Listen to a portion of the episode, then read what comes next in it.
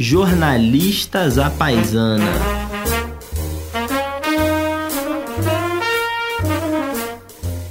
Qual é o tema desse programa mesmo? Vai ser sem pauta, que nem aquele programa da Globo News. Aqui, ó, Globo News sem pauta. Que os caras chegam lá, todo mundo dá opinião sobre qualquer coisa. Isso, exatamente. É... Pior que eu não faço a menor ideia do que a gente falou. Bom, então vamos dar uma recapitulada no que a gente falou nas últimas duas edições deste podcast.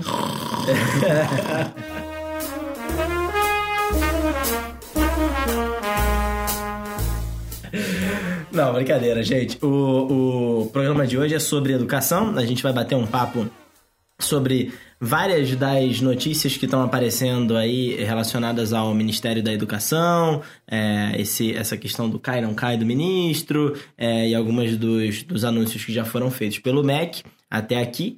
É, e, bom, eu escrevi um livro sobre esse tema, também posso trazer um pouquinho do histórico e algum, um pouco da minha, do meu diagnóstico, enquanto o João fala um monte de bobagem. Uhum. Bom, o Daniel, o foco do programa ficou claro. O Daniel vai falar do Mac, eu vou falar do Burger King. É, mas, não, an antes da gente entrar na, na, nas coisas que você vai ficar falando ninguém vai prestar atenção, é, eu queria chamar a atenção para um negócio que a gente falou muito, inclusive no, no segundo programa, quando tinha a, a companhia do Matias Alencastro, é, do, do, do possível fim do centro político, né, com essa coisa dos populismos, tanto à esquerda quanto à direita. Eu acho que os 14 ouvintes do programa vão, vão lembrar bem disso. São 17. É, 17 aumentaram, né? É. É, e, e, e um, um, fato muito relevante que aconteceu é, depois da gravação daquele segundo programa é, é mais um capítulo é, patético do Brexit, é, que é o primeiro uh, ponto dessa, dessa, dessa questão toda de, de avanço do populismo. Na medida em que o parlamento inglês sabe o que não quer, mas não sabe o que quer. Então, eles foram novamente contrários à, à proposta de acordo de saída é, feita pela primeira-ministra, é, a, a Theresa May, e, mas continuam com a ideia, pelo menos no momento em que a gente está gravando aqui, uh, de manter a saída do Reino Unido do, da União Europeia para o dia 29 de março. Isso deve mudar, não é possível, porque isso daqui é algumas horas, né? E, e só que não tem acordo. E aí eles também votaram contra a ideia de sair da União Europeia sem acordo. Então eles, eles sabem exatamente o que eles não querem. É, parece quando você vai. Agora pode dizer, né, no Mac restaurante mesmo, no, no fast food, você vai no Mac e você sabe assim: eu não quero o Macfish. Beleza, mas o que, que você quer comer? Ah, eu não quero o cheddar McMelt. Tá bom, mas o que, que você quer comer? Ah, eu não quero no final, no McDonald's, você vai, vai chegar numa opção, não é possível. Mas no Brexit eles não chegam em opção nenhuma, né? E isso é, isso é um, é um fato curioso que, que aconteceu depois do programa. Eu vi uma ótima analogia de um querido amigo em comum que nós temos que faz o, o perfil do Twitter Drunken Asian, é, que é a seguinte. Péssima companhia, o Drunken. Péssima, Péssima companhia, um sujeito, um sujeito de, de, de má índole, uma pessoa que não se deve confiar, mas que tem umas boas tiradas. Ele diz que esses britânicos parecem que estão numa festa ok, meio morna, aí a maioria é, decidiu levar a galera para uma melhor, que tava horrenda. São 4 horas da manhã agora, tudo fechou e vocês estão num restaurante de kebab brigando e botando a culpa um no outro. Eu achei uma ótima analogia aí para a situação do, do Brexit. Excelente, excelente. E uma coisa que eu li também muito curiosa sobre Theresa May aí nos últimos dias, lá no, no Guardian, o jornal britânico, era sobre como essa disputa para sucedê-la, porque já existe nos bastidores uma disputa para sucedê-la. Nos bastidores. Exato, nos bastidores da notícia é, existe uma, uma, uma disputa para sucedê-la e os pré-candidatos, que seriam nomes com boa chance de sucedê-la, eles estão numa sinuca de bico, porque eles não podem colocar o carro na rua e realmente começar a fazer campanha para si, para poder assumir o cargo, porque ela ainda está lá.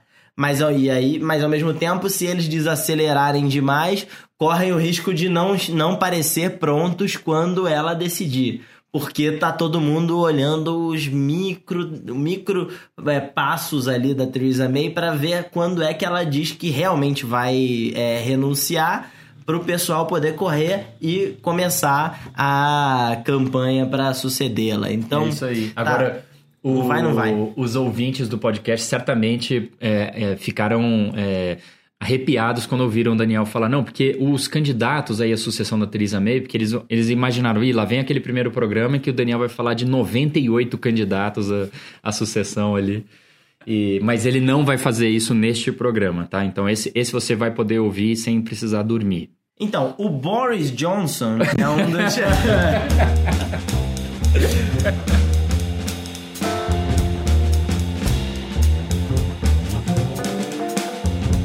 Mas vamos para a educação. Vamos falar vamos. um pouco aqui sobre educação. Vocês devem estar acompanhando todo esse imbróglio lá em Brasília sobre o ministro Ricardo Vélez, se ele cai ou se ele não cai, se ele continua como ministro. Dependendo do momento em que você ouve, ouve esse podcast, ele pode já ser ex-ministro. É, é verdade. A gente pode também ter editado várias das coisas que a gente falou aqui até lá e você nunca ter o prazer de ouvir os nossos comentários engraçadinhos. Isso. É...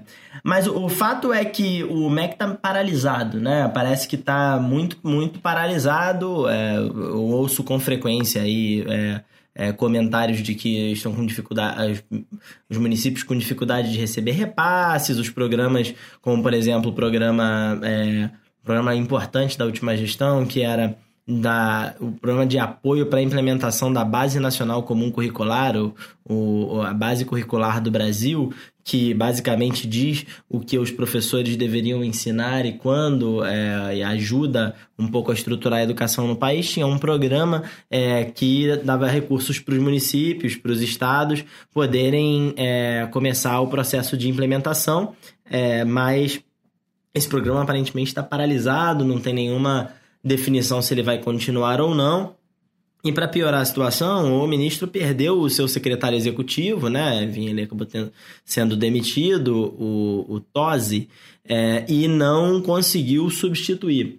Não conseguiu, ele tentou é, indicar uma outra pessoa, Iolene, é, que era uma pastora evangélica da região de São José dos Campos, que já estava no MEC, num outro cargo dentro da Secretaria de Educação Básica, mas o, a sua indicação foi vetada. Pois é. E a situação tá, ficou complicada, não teve nenhum outro, nenhum outro é, nome que, que surgiu até o dia que a gente gravou esse podcast.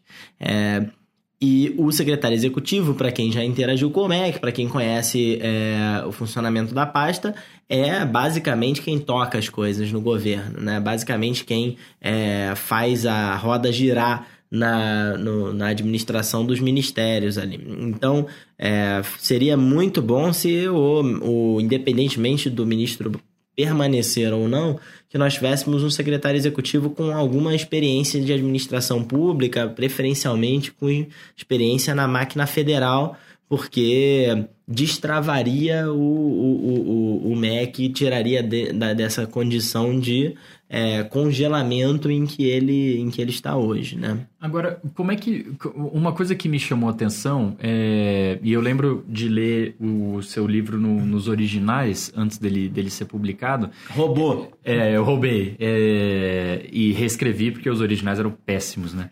Mas o, uma coisa que me chamou a atenção e eu diferente de você, eu sou, sou leigo no, em, em educação, é, é que você, você traz dados, você tem isso de cabeça, né? Mas enfim, você traz dados que mostram, assim, 55%, você me corrige, é, 55% dos, dos alunos em, em, em, sei lá, com 13 anos não sabem é, contas simples de matemática, é, 70% com, com 14 anos não sabem isso, não sabem aquilo.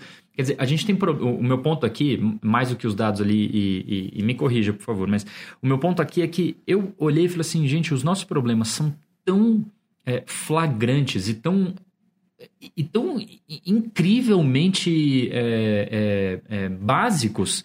E aí vem uma nova gestão do MEC, e, e eu estou tentando fazer isso totalmente desprovido de qualquer juízo de valor, e trava um monte de guerra cultural, quer dizer, uma coisa de o grande problema da escola brasileira é o partido, a escola sem partido. Eu falei, não é possível que esse seja o grande problema.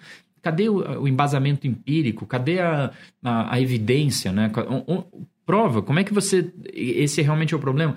Aí depois essa essa coisa de não, a gente tem que interferir na forma como o Enem, é, nas perguntas do Enem, um monte de, de, de, de, uma batalha cultural mesmo, ideológica. Como é que você vê isso na, na, na educação? Porque na economia e na política, isso sempre teve aí. A ideologia sempre teve impregnada com, com a política pública, lamentavelmente. Mas no MEC eu tinha uma visão, que pode ser de leigo, de que havia uma separação. Não, isso aqui é uma política pública clara, ela pode ser mal sucedida, mas ela é uma política pública clara e a ideologia fica da porta da, da, da sala para fora, né? Eu tô errado? Isso, isso ficou muito diferente agora ou sempre foi assim? João, acho que a discussão ideológica em torno da educação ficou, obviamente, exacerbada nessa campanha eleitoral. Hum. É, as pautas do presidente eleito sobre educação, elas eram todas pautas muito ideológicas é. e não pautas relacionadas a, de fato, melhoria do aprendizado e medidas necessárias para melhorar o aprendizado. É, o que eu até compreendo do ponto de vista político, porque esse tema, é, como melhorar o aprendizado das crianças na escola, por exemplo, uhum. provavelmente não deve dar muitos votos, embora seja algo crucial para o desenvolvimento do país. Pois né? é. Então, imagino que na campanha tenha focado nos temas mais nos temas que dão mais é, que são mais apelativos para o público mas passada a campanha a minha expectativa era que de fato as discussões no MEC fossem um pouco mais limpas é, é, desse, dessa questão ideológica. Quer dizer, como costumava ser, né? não é idealizar o passado, até porque se o passado fosse bom a gente não teria um país tão, tão problemático em educação, mas é, como costumava ser, nas eleições ninguém discute o que é importante, mas quando vence qualquer que seja o vencedor, pelo menos no MEC você tem uma certa blindagem da ideologia. Essa era a minha visão. É, é mais ou menos isso. Eu, eu, eu não diria é, que isso é 100% verdadeiro, porque eu acho que, é, independentemente do governo, se você tem um governo é, mais de centro-esquerda, como a gente teve aí boa parte do, do, do governo do PT, é, com ministros como Fernando Haddad ou Luiz Mercadante, ficaram um pouco mais de tempo, é, ou com um governo mais de centro, talvez puxando até um pouco mais para a direita, como Paulo Renato, que era ministro já no governo Fernando Henrique, ou durante o governo Temer, é, talvez um viés um pouco mais de centro, centro-direita. É, mas de fato havia uma discussão técnica robusta na maioria dessas, dessas, desses ministérios, na maioria dessas equipes havia uma discussão técnica robusta e às vezes mesmo ministros de lado político diferente que implementaram políticas que eram conectadas, é, que eram complementares às vezes, como é o caso do ministro Paulo Renato Souza no governo Fernando Henrique Cardoso e o ministro Fernando Haddad no governo Lula. A história é, do Fundef e depois Fundeb. Exatamente. Muda uma letra, né? Exatamente. Foi feito Fundef é, no governo Fernando Henrique Cardoso, depois no governo, é, no governo Lula com Haddad, eles transformaram na renovação no Fundeb, aumentando o escopo do programa, mas mantendo é, a sua, o seu objetivo, que era basicamente criar um fundo é, que redistribui recursos pelo Brasil é, para os locais mais pobres, dando mais recursos para os locais mais pobres, é, e que de alguma maneira premia dá mais recursos para os municípios conforme ele tem mais estudantes matriculados. Então, é, era quase um, era quase é, como se tivesse é, é, é pagando para os municípios poderem colocar estudantes para dentro da escola. Foi o grande responsável por a gente ter conseguido universalizar o acesso ao ensino fundamental é, durante os anos 90 e também foi um importante é, instrumento para aumentar o acesso à creche pré-escola durante o governo Lula é, e também a mesma coisa para o ensino médio ali, né? É, que foi toda a expansão do Fundeb. Então você tinha continuidade, você tinha um, uma, um diálogo é, que eu diria que é um pouco mais maduro sobre política educacional uhum. é, até então. Depois que esse governo começou, as discussões ficaram é, de fato mais voltadas é, para uma, uma questão ideológica. Então veja o caso aí do política de alfabetização. Uhum. É, o governo federal lançou recentemente um programa é, de alfabetização que claramente tem um viés voltado para o método fônico uhum. de é, alfabetização das crianças.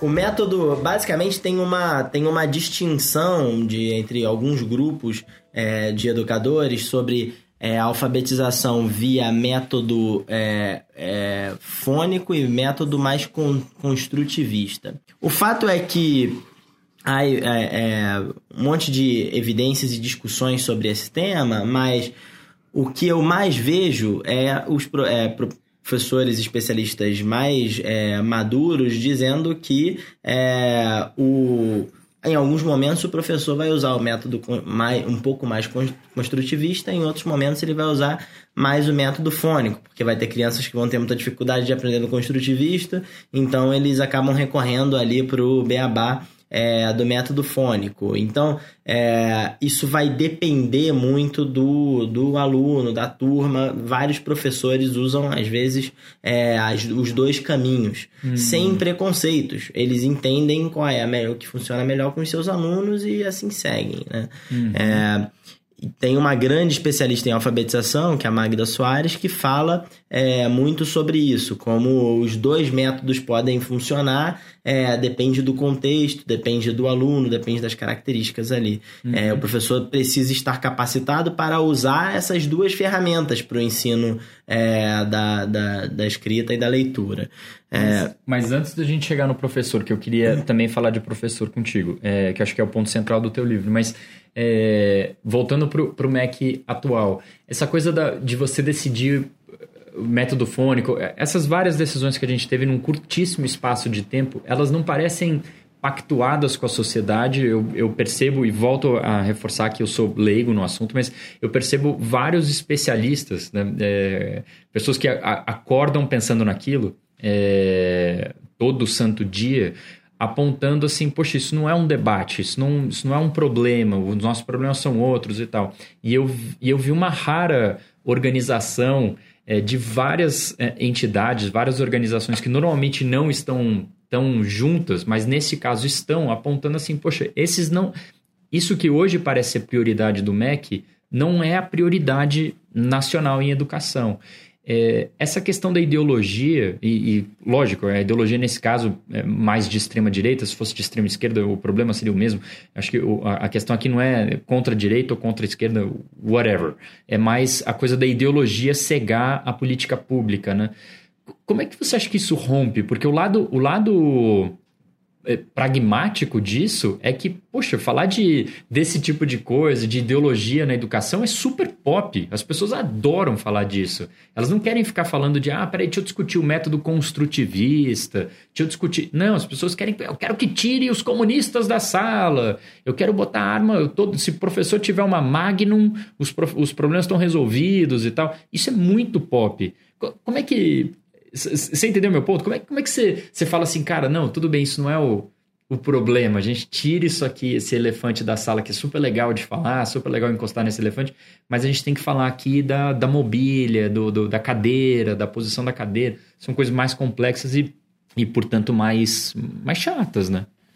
É, você vê, a, escola, a discussão da escola sem partido é uma discussão que realmente mobiliza as pessoas, né? Sim. É, mas ela é uma discussão que me parece muito distante do X da questão, que é se os estudantes estão aprendendo o que eles deveriam estar aprendendo na escola. Uhum. É, e é, o aprendizado, como você estava citando aí, é muito baixo. A gente tem um monte de evidências. Eu adoro citar dados como esse de que, sei lá, dois terços dos estudantes ao final do ensino fundamental 2 não sabem quantas moedas eles de 25 centavos eles precisam para pagar uma, uma passagem que custa 2,50. então o João duas... tá aqui calculando até agora. né? Deve estar tá aqui ou então, pensando quantas ou então a, aquela que, que, que duas moedas de, de um real equivalem a uma nota de dois, né? Como, como é Exato. que é isso? Essa do, do, que, eu, que eu uso lá para 55% dos é. estudantes com 8 anos de idade, que fazem, portanto, a avaliação nacional de alfabetização.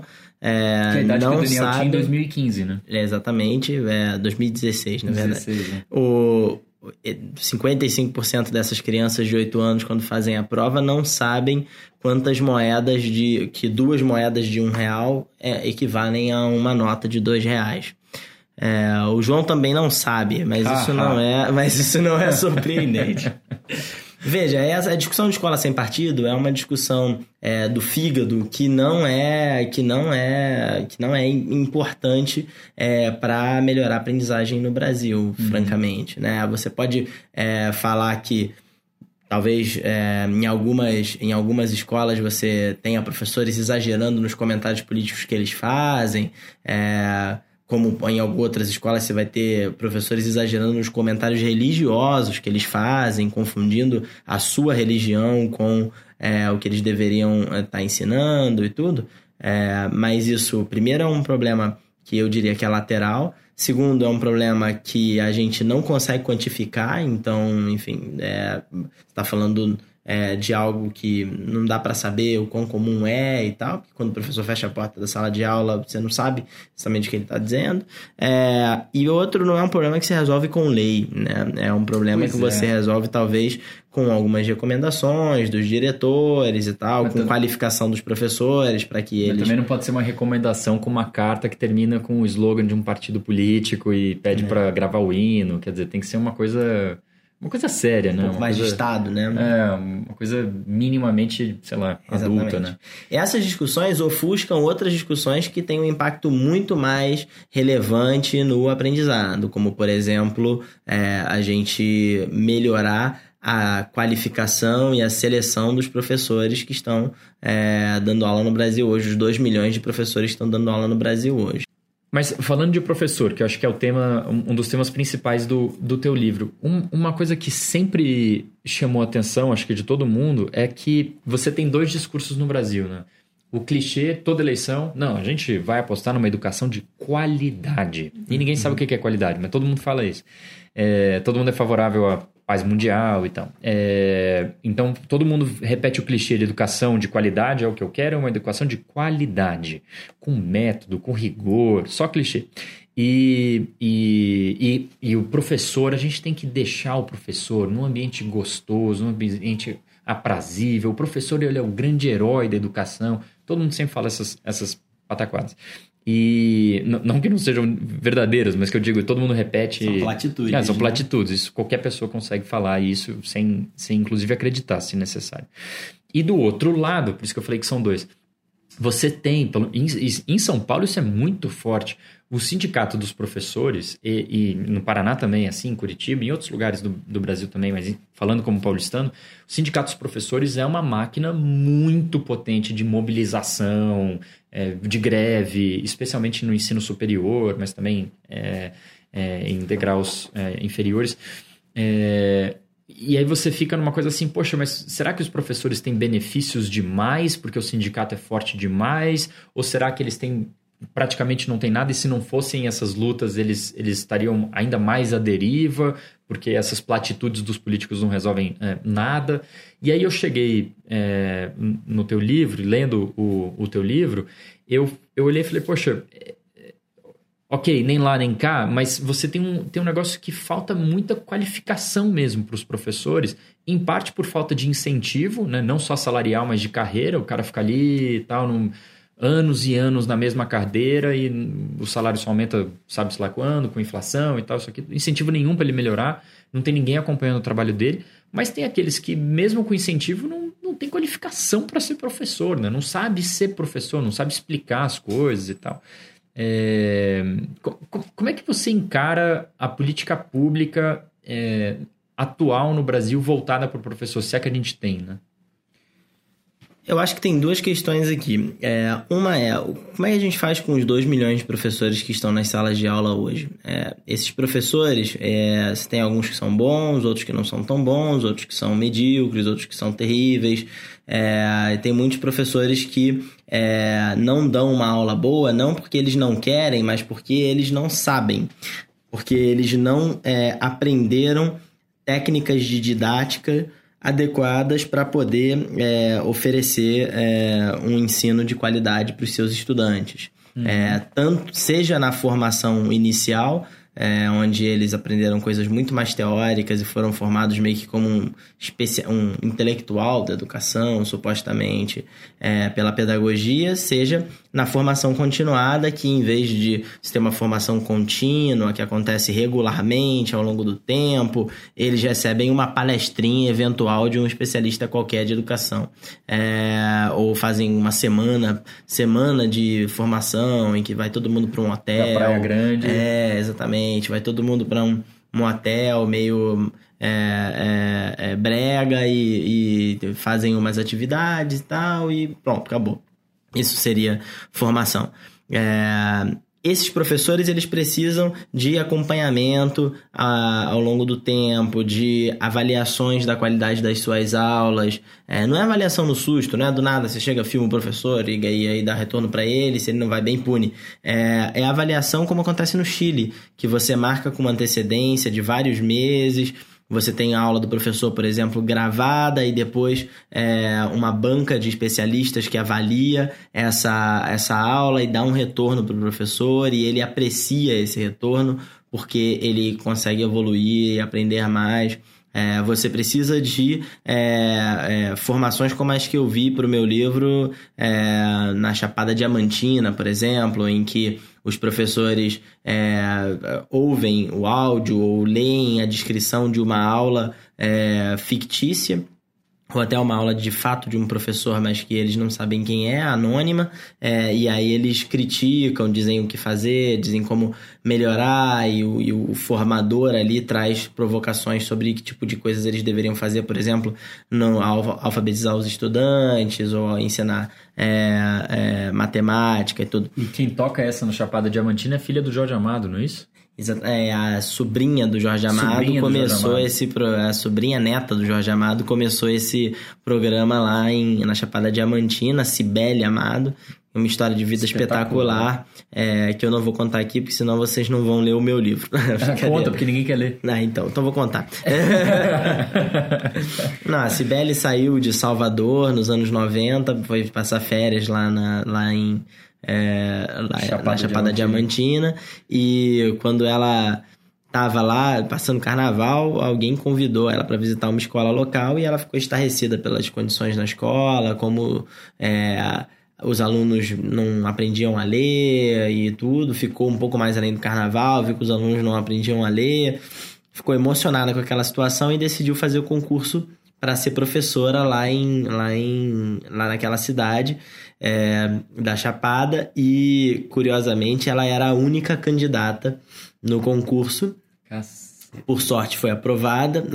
e aí, então ela, a, a Cibele, Cibele começou a dar aula nessa cidade, lá na Chapada Diamantina, uma cidade pequena, e, e começou a fazer projetos no horário é, complementar da aula, fora do horário da aula, para ensinar os alunos que não aprendiam a ler e escrever, a ler e escrever com um método é, que ela, com os métodos que ela tinha aprendido numa universidade lá na Bahia e rapidamente aquilo ali se espalhou para outros municípios e ela criou o Instituto Chapada de Educação e Pesquisa que, que é, tem metodologias fantásticas de é, é formação continuada dos professores lá na Chapada Diamantina. Então, esse é o tipo de coisa que a gente deveria estimular é, pelo Brasil, como talvez também o modelo de Sobral, de formação de professores, bem focado é, é, no, no que os alunos deveriam aprender no currículo, é, ou o método de Pernambuco também, de formação de professores, que é interessante. É, agora, tem uma outra coisa que é estruturante, que é mudar a forma como os os egressos do ensino médio acessam o ensino superior, né? Uhum. É, então a gente é, tem uma barra muito baixa para entrar. Não tem barra, basicamente. Então, qualquer pessoa que quer fazer curso de pedagogia consegue entrar, por exemplo, no curso de pedagogia hoje, porque você não tem é, é, formas de, ser, de, de garantir que as pessoas que entram ali têm um conhecimento mínimo, têm notas mínimas, por exemplo, no Enem, tem um desempenho escolar mínimo para justificar a entrada nesses cursos. É, as histórias de sucesso dos primeiros países no PISA, que é a avaliação é, de, de aprendizagem com alunos de 15 anos feita pela OCDE a cada três anos, história dos países no topo, ela é, tem muitas diferenças. Por exemplo, se olhar Finlândia, Coreia e Singapura, esses países têm muitas diferenças. Eles seguiram caminhos diferentes para ser um dos melhores países em educação no mundo. No entanto, tem uma coisa que eles têm em comum. A Coreia eles... está falando é a Coreia do Norte. Coreia né? do Norte, exatamente. Ah, claro, tem um claro. ensino fantástico. Lá a questão ideológica realmente não, Não é é um muito. problema, Não, é, não aparece. exatamente, não, é não tem outra potência mesmo. ideologia. Ah, então eu estou acompanhando bem. Continua. É. então, a Coreia do Sul, a, a Finlândia e Singapura é, tem é, muitas coisas diferentes, mas tem uma coisa em comum. Eles fazem. Eles são muito seletivos é, na escolha dos seus professores. Quem entra nas carreiras que levam à docência são os melhores alunos do ensino médio, porque eles só aceitam alunos com um desempenho acima de X, no, no desempenho acima de um limite é, para a carreira docente. É, o Chile está tentando fazer isso é, e outros países também estão tentando. O Brasil não. O Brasil é, estimula cada vez mais é, que a gente tenha, por exemplo, cursos de pedagogia é, de baixa qualidade, formando pessoas que não são capacitadas para dar aula, é, porque tiveram uma educação é, básica que ainda é necessário e fizeram um curso de ensino superior é, de nível muito, muito baixo também. Agora, corrija-me se estiver errado, outra coisa que Finlândia, Coreia do Sul, é, Singapura e o Chile têm em comum é que eles não têm nenhuma Copa do Mundo, né, cara? E a gente tem cinco, né? então, acho que é, realmente a escala de problemas dos nossos são bem menores, né? É verdade. A Finlândia não tem Copa do Mundo? Não tem Copa do Mundo. E o Brasil tem cinco Copas do Mundo. Então, acho que eles têm que, têm que se educar muito para chegar no nosso patamar, né?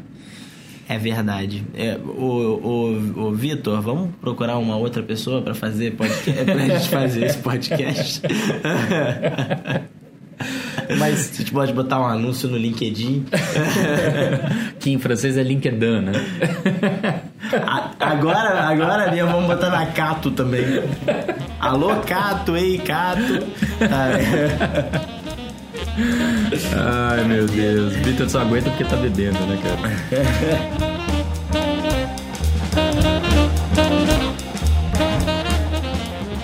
Ah, voltando na questão do- dos sindicatos que eu, que eu falei, você não, não, não mencionou porque é sacana. O, co- como é que você vê aí o, o outro lado? Porque os, os sindicatos também dizem, pô, mas querem entubar os professores com, com uma série de demandas e não querem dar benefício em troca.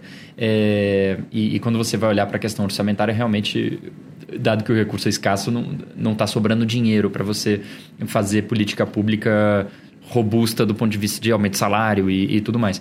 É, eles não têm um pouco de razão nisso também?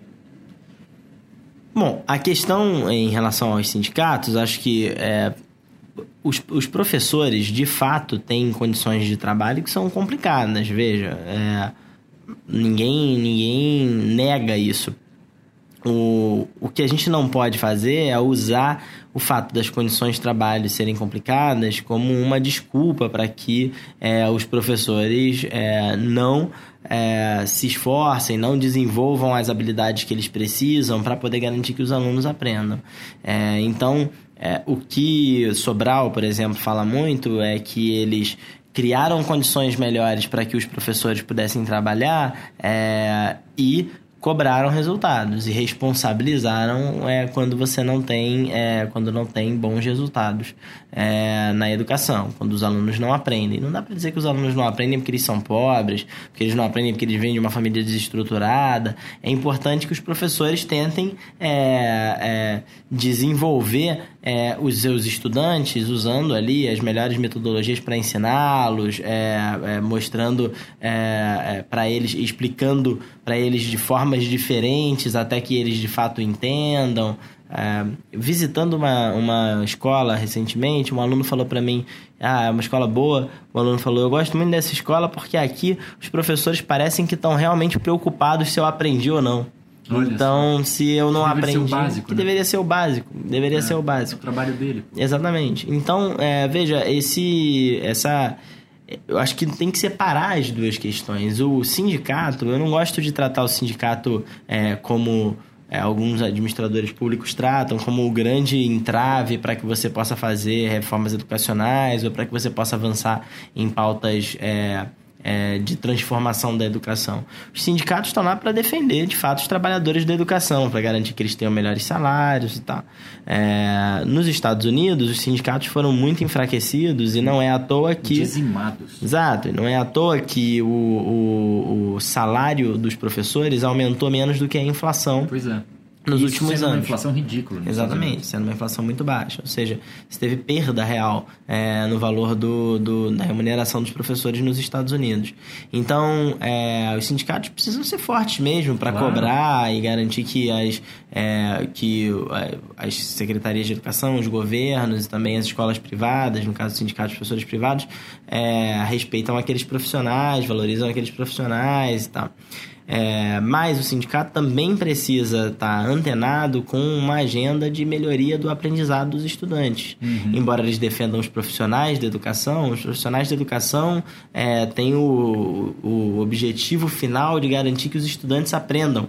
Então não adianta nada os sindicatos de é, metalúrgicos é, é, não serem comprometidos, serem comprometidos só com os metalúrgicos, mas não serem comprometidos com a sustentabilidade das empresas é, daquele setor, uhum. porque eventualmente aquelas empresas vão fechar e aqueles metalúrgicos serão demitidos. Então, e o sindicato fecha. E o sindicato fecha, perde a razão de ser. Então, é, mal comparando, os professores precisam, os, os sindicatos de professores precisam também estar é, comprometido com o aprendizado dos estudantes. E há uma série de evidências do que, que pode é, é, melhorar o aprendizado dos estudantes. Então, por exemplo, avaliações regulares do aprendizado dos estudantes é, resultam numa cobrança maior dos professores, mas só que elas são importantes para monitorar o que os estudantes estão de fato aprendendo ou não. Senão você fica no escuro, não sabe se, se os alunos estão de fato é, aprendendo os conteúdos curriculares que eles deveriam aprender.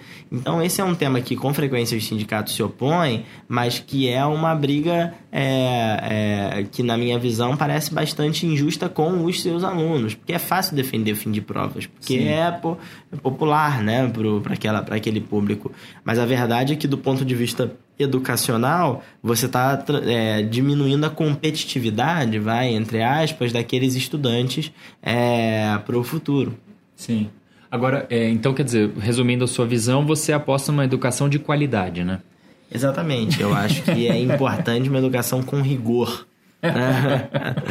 Agora, uma, uma provocação, porque é, você também aponta e, e, aponta corretamente, mas é uma provocação que eu vou fazer, que o, o Brasil nunca deu a, a mínima para a educação e a gente sempre pensou desenvolvimento é, social desenvolvimento econômico, principalmente, como se fosse algo dissociado de educação e que apenas recentemente, ali, traz ali o, o Langoni no fim dos anos 70, mas entrando ali como uma espécie de prioridade de política pública realmente nos anos 80, ali com o Darcy Ribeiro no Rio de Janeiro, e a partir dali vai, vai se nacionalizando. Então tem o quê? 30, 40 anos no máximo que a educação brasileira passou a ser minimamente incorporada como uma, uma prioridade real, muito distante ainda de Chile e de outros países que nunca ganharam a Copa do Mundo. Mas, é, mas a provocação é a seguinte: se a gente pega um longo período do, do, da história econômica brasileira, de 1947 a 2017, é, ou seja, do, do, do imediato pós-Segunda Guerra Mundial ao ano em que você completou 10 anos de idade.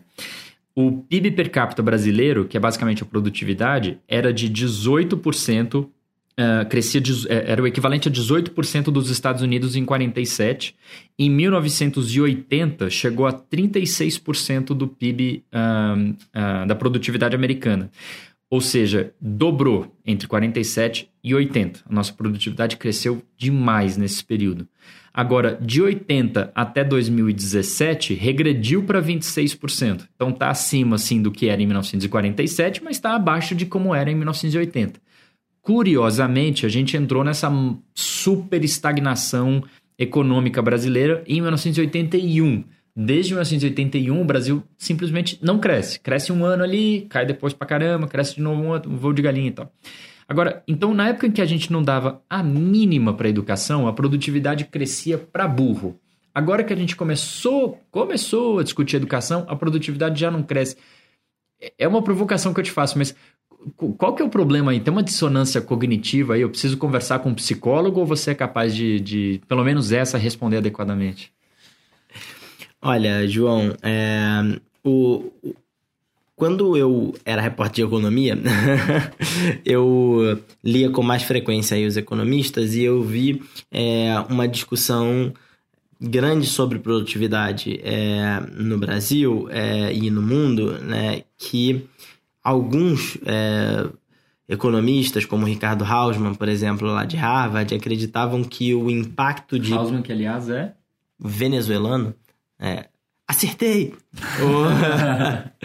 e foi presidente do Banco Central na Venezuela durante o governo Hugo Chávez. Não, brincadeira. é, exatamente. Foi um criou o super antes. forte Bolívar, né? É, foi um pouquinho antes. Moeda mais valorizada do, do, universo. Ele, o, o Hausmann, por exemplo, diz que é, o, o impacto de educação na produtividade é super valorizado.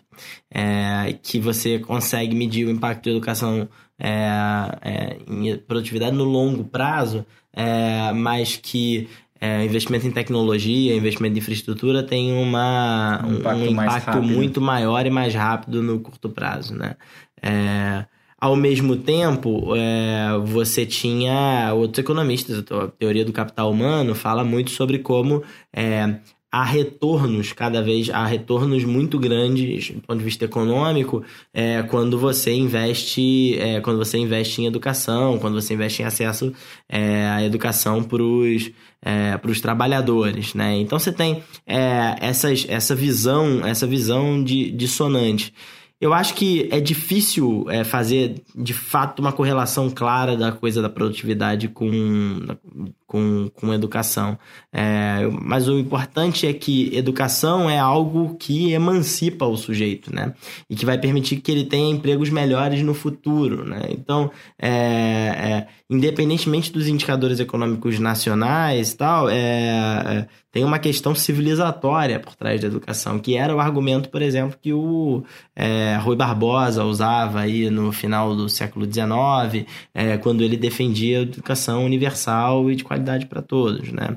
É, então, é, eu acho que, independentemente da tua visão econômica, de qual economista você vai escolher acreditar, é, o, o avanço da, da qualidade da educação, avanço do, do, do aprendizado dos estudantes, é, é uma pauta importante para a sociedade como um todo.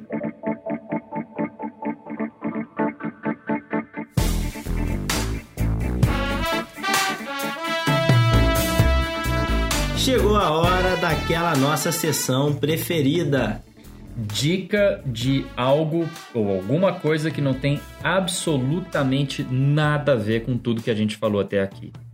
É, o que é mais interessante é que todo o programa a gente chama essa sessão com um nome diferente. um nome diferente, exatamente. E eu acho que a minha dica de hoje é sobre educação. de qualidade. Não, quer começar? Não, por favor, é dica. Hoje é no, no singular, não é no plural. Boa. É... Não, eu tenho duas dicas, então vai ficar um, uma coisa interessante. É, eu falo uma, você fala outra, e depois eu, eu falo a minha segunda. Ah, no primeiro programa, minha dica era, era, era de ópera, você sacaneou que, que um de nós tinha que ser é, erudito. E aí eu lembrei de uma frase do, do Glauber Rocha que dizia que o Brasil não tem cultura de ópera, o Brasil é cultura de macumba, né? E então eu não vou falar de ópera nesse programa, eu vou falar de rock and roll. A minha dica é o seguinte: em 2019 faz, vão completar 50 anos que dois dos discos mais importantes da história do rock and roll foram lançados. No mesmo ano de 1969, o Let It Bleed, do Rolling Stones, e o Abbey Road, ou Abbey Road, dos Beatles. E embora os Beatles sempre mais famosos, blá blá blá, é, o disco do Rolling Stones é espetacular. É muito melhor do que o Abbey Road dos Beatles, que é um, um disco nota 10. É, a minha dica é entra no YouTube, ou vai no Spotify, ou vai onde você quiser, ouça esses dois discos, se transporte para 50 anos atrás, 1969, não no Brasil, né, do pós-AI-5 e do governo Médici ali a partir do fim do ano, Costa e Silva no começo, mas, mas num um país que não estivesse num regime ditatorial e, e se coloca ali fim dos anos 60, bo, uh, calça boca de sino, ouvindo esses dois discos que são espetaculares, é, e uma história muito curiosa. Por que, que o Rolling Stones fizeram um disco que é Deixe Sangrar, né? Let It Bleed? Porque vazou que os Beatles tinham gravado um disco chamado Let It Be, que é uma música que todo mundo mais ou menos conhece. E aí, como eles eram muito competitivos, eles falaram assim: ah, não, vamos fazer, vamos botar o nosso disco de Let It Bleed, Deixa Sangrar. E aí fizeram. Só que quando eles lançaram os discos, os Beatles não lançaram Let It Be. Eles lançaram um disco chamado Abbey Road, que tem uma capa famosa em que eles estão atravessando a rua em frente ao estúdio, em Abbey Road, é, com a, a, faixa de pedestre e tal, isso, aquilo. E, e, e, eles ficaram com, com esse pepino na mão, de, pô, os caras queriam sacanear os Beatles, mas os Beatles não fizeram o disco original, E os, os Beatles só lançaram no ano seguinte, em 70, o It Be, que, que é ainda pior que o Abbey Road. É, então, Rolling Stones, ficou claro que eu sou muito mais fã deles do que dos Beatles. É, a, minha, a minha primeira dessas duas dicas é ouçam esses dois discos, 14 ouvintes desse podcast, e, e cometam a insanidade de mandar um e-mail pra gente, pra gente, ou enfim, entrar em contato e falar suas impressões. E, e a não ser que você ache os Beatles melhor, melhores que Rolling Stones, é, aí não, não precisa mandar pra gente nada não, mas é, ouçam, porque é uma dica realmente que eu faço com muito gosto. Sensacional. Isso me faz lembrar daquele slogan de que molejo é melhor que Beatles. Nossa. Não sei se vocês já pararam para traduzir as músicas dos Minha Beatles, mas nossa. de fato, quando você traduz. então, Vitor, se você puder colocar aí no final alguma música do Não, molejão. Não, a gente tá falando de Beatles e Rolling Stones, vai botar molejo. No molejo. Isso, cara? Eu nunca ouvi uma música dos molejos. Não, nunca. você precisa ouvir Cilada, por exemplo. Como é que é Cilada? Ela começa assim: Quase morri do coração quando ela me convidou para conhecer o seu AP. Me amarrei, demorou. Muito bom. Morrer queimado não pode ser pior. Nossa Meu senhora. Deus, quando eu falo que o João molejo. é um cara erudito, ele não ouviu molejo. Eu acho que eu nunca ouvi molejo na vida. Ô, Vitor, você já ouviu molejo? Já, muito nessa vida. É evidente, é evidente, é uma pessoa de bom gosto com o Vitor. Falta só ele nunca. não ter ouvido é, Raça Negra também, ô Vitor. Nossa, você não, nunca ouviu Raça Negra? Eu, eu, Raça Negra eu conheço de nome, mas eu não sei se eu já ouvi uma música. Molejo eu nunca tinha ouvido. Meu Deus, ele não ouviu uma Raça música. Raça Negra eu sei da, que existiu, foi, foi famoso. Negra. Meu Deus. Mas fala uma do Raça Negra. Ah, no Raça Negra tem a famosa cheia de manias, toda dengosa, menina bonita, sabe que é gostosa. Meu Pô, Deus. Esse, essa música é, essa música é, é um clássico. Eu acho que ser enterrado vivo não pode ser pior do que isso. Que isso, João. Você, a gente precisa é, colocar o João num, numa rodinha de pagode, ah, pra ele ouvir é. um pouco mais de pagode aí. Claro, claro. Que isso, refinar isso. um pouco esse gosto. Isso, isso. Por que não? Por que não? Boa, João. Então, a minha contribuição cultural aqui é essa. Muito obrigado, pessoal. para vocês verem aqui a diferença de, de, de gosto. Em música, claramente, a gente tem uma diferença de. Ah, sim, eu gosto de música, você não, né? não, é evidente, eu adoro, eu adoro os Beatles, adoro Rolling Stones, claro, mas eu claro, confesso claro. que o um pagodinho. claro, adoro, adoro. Nem o Beto Gessinger, né? Que adora Beatles, Rolling Stones. Uhum, pois é. É. Então, você falou dicas, você tinha mais uma. Eu tenho mais uma, mas... Diga lá, a minha, é? a minha provocação já está feita. a, minha, a, minha, segunda dica é no Netflix, é, estreou no, na, na sexta-feira, 22 de março, é, um filme sobre uma banda. Isso agora está ficando cada vez mais forte no, no, no mercado cinematográfico americano, né? Depois do sucesso do filme sobre o Queen, né? Que a gente até conversou sobre isso no primeiro programa, o Bohemian Rhapsody. E agora, e, e esse foi para os cinemas. Então, o, no Netflix saiu no dia 22 de março um filme sobre uma banda americana chamada Motley Crue. E o filme é divertidíssimo. O diretor do filme é o cara que fazia aqueles filmes Jackass, que fizeram bastante sucesso nos anos 2000 que é um monte de maluco se machucando de propósito. E, e, e, é, e é, é, é, hilário de assistir, embora seja é, né, assim, patético ao mesmo tempo. E ele dirigiu o filme, é cheio de histórias absolutamente é, constrangedoras, que você fica sem graça de assistir, ao mesmo tempo você assiste. E que é uma banda que ficou mais famosa pelas histórias, as, as burradas que eles faziam, do que propriamente pela música, embora a música também seja muito boa. E, e esse é ainda mais agora que tá ficando um pouco mais frio no Brasil, então senta ali no sofá, na cama, liga o Netflix, você que tem ali, baixa o Netflix se você não baixou ainda e, e assiste e esse paga. filme. E paga, exatamente, tem esse, tem esse porém, né? Diferente da dica número um, que você pode assistir de graça, ouvir de graça. O cara fica julgando o meu pagodinho, mas vem falar de Jackass, aquela porcaria que passava nos anos 90, né? Tá de sacanagem. O cara gosta de porcaria, o João, tipo, gosta de porcaria gringa, mas de porcaria brasileira o cara ah, nega. É, isso. Pô, isso. Ah, você é acabou de, de, de, de, aceitar que, como é que é? Molejo. Molejo é porcaria, porque você falou que não gosta de porcaria nacional. Mas molejo, dá a volta, é tão ruim que fica bom. é que nem aquele filme não, da, da, da Carla Carla Pérez. Vocês já viram o filme da Carla Pérez? Você Cinderela Baiana. Esse filme da Carla Pérez. Exatamente. Você comentou esse filme da Carla Pérez para mim tem uns dois anos. Eu fui assistir e é sem brincadeira. É deprimente. Que, acho que vomitar é melhor. A sensação de vômito é mais agradável do que Aquele assistir esse filme. filme da Carla Pérez, ele dá a volta. Ele é tão ruim que ele dá a volta e fica bom. Ele é um trash, é um trash curioso. E o que é mais interessante é que o camarada que filmou aquele filme, ele, ele gastou o dinheiro todinho dele que ele tinha, vendeu. Ele tinha oito reais, né? Porque o filme é... pra poder fazer aquele filme apostando que ia ser, apostando que ia ser um baita sucesso de audiência e foi a falência completa, Nossa obviamente, senhora, porque o filme foi um fracasso na bilheteria, o que eu acho uma grande injustiça, porque grande injustiça, é um exatamente. filme que merece ser visto. Não, Se você sério, procurar aí no YouTube, Cinderela Baiana, vai, vai valer a pena. A sensação que você tem ao vomitar é mais agradável do que assistir esse filme, sem brincadeira. Agora, não é verdade que, que essa coisa de gringo ou brasileiro, porque eu gosto de música brasileira também. Eu gosto de Sepultura, eu gosto de Raimundos, eu gosto de Angra, então... Raimundos. É, é, lógico, música brasileira. Que Chico é Sainz e Nação Zumbi. Chico Sainz e Nação Zumbi é ótimo. Agora, que cilada que é Raimundos, meu Deus do Por céu. Por que cilada? Você ficou com essa palavra aí, porque é uma dessas porque músicas cilada, do, do molejo, é, da raça eu molejo. Eu uso a palavra cilada, eu uso a palavra cilada o tempo inteiro, mas por conta do realmente dessa música do, do molejo. vários anos Dessa de música estudo, do né? molejo é. que, fica, que fica na minha cabeça. Esse raça Acho que já está na hora de a gente encerrar. Vamos ver aí que tipo de música, qual a preferência do Vitor. A gente vai ver a preferência ah, é, do Vitor, quando, edita, ele, né? quando ele quando vermos a música que ele colocar no final é, deste podcast. Deste podcast. Boa. Que você provavelmente não, nem, nem chegou até aqui porque já não tava aguentando é, mais. Aqui é tipo aquela É. cena depois dos créditos, É. né? Só os três viciados chegam, né? E ninguém mais chega, né? Bom, então é isso, pessoal. Até a próxima. Deu.